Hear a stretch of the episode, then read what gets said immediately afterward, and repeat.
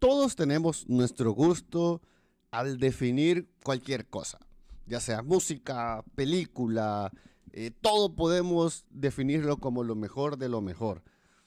Lo mejor que he visto, la última gran película de la historia. Y todo valorativo, agregado que le podemos unir a esta frase. Pero cuando realmente generamos un análisis a partir de filtrar los datos, de estadísticas, de compararlo con otros de la misma manera, quizás estas valoraciones que damos muchas veces emocionalmente no encajan con los datos, no encajan con la valoración personal.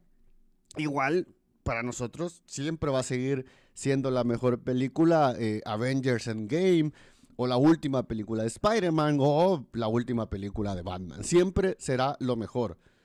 Porque hay muchas emociones alrededor que nos ayudan a valorar esto. Pero si nos vamos a los datos y hablamos de la mejor película, de repente vemos en las listas en, páginas web, en una me aparece que Avatar es la más vendida, la más taquillera, pero en otras lo que el viento se llevó.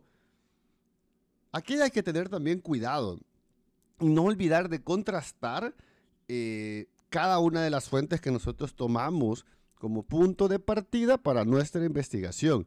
También si estamos comparando en la misma categoría, porque de repente Avatar podría haber sido eh, la recaudación de una semana.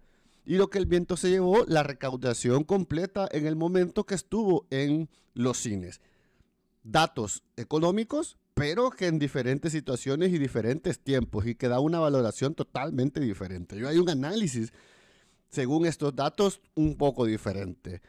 Pero, por ejemplo, si seguimos analizando la mejor película y nos vamos a la página web Rotten Tomatoes, eh, que es una página muy conocida de valoración de películas a partir de, de, críticos y del público en general, habla que It Happened One Night está como la mejor película y Citizen Kane, el ciudadano Kane, es su segundo lugar.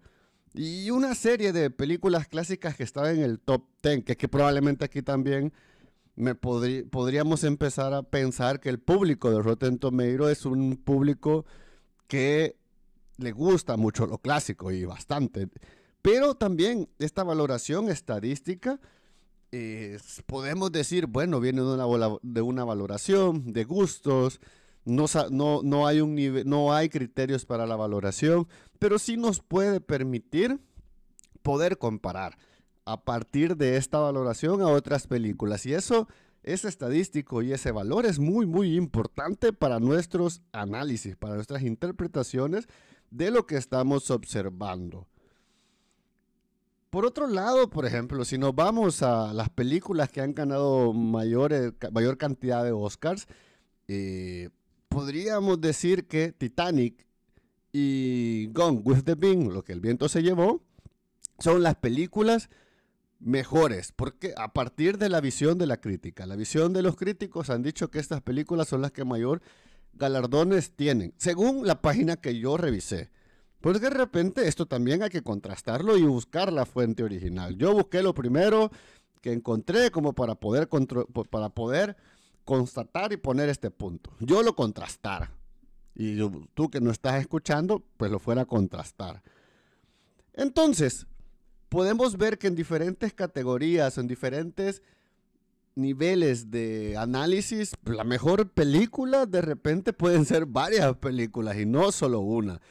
Entonces creo que es importante antes de cualquier cosa, catalogar lo que vamos a investigar. Si vamos a investigar película por, por Oscars, por premios, eh, por gustos de la, de, la, gente, por edades, eh, por dinero recaudado, por duración de tiempo, etcétera, etcétera, etcétera. Y todo lo que sea alrededor de poder categorizar y comparar diferentes expresiones, en este caso creativas, visuales, con un estadístico, con un valor que nos permita generar una interpretación y compararlos en el mismo terreno.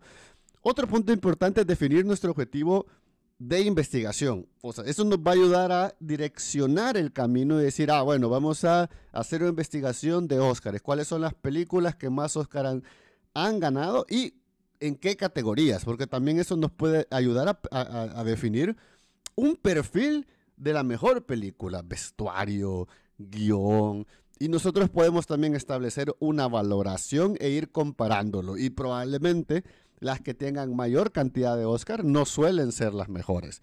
O puede ser que sí, o puede ser que no. De ahí donde nosotros construimos estos objetivos y nuestra hipótesis, que es clave para direccionar la investigación.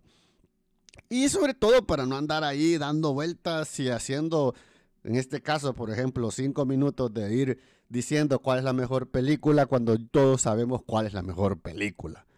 Hay que aceptar que Star Wars es la mejor película que se ha hecho en este mundo.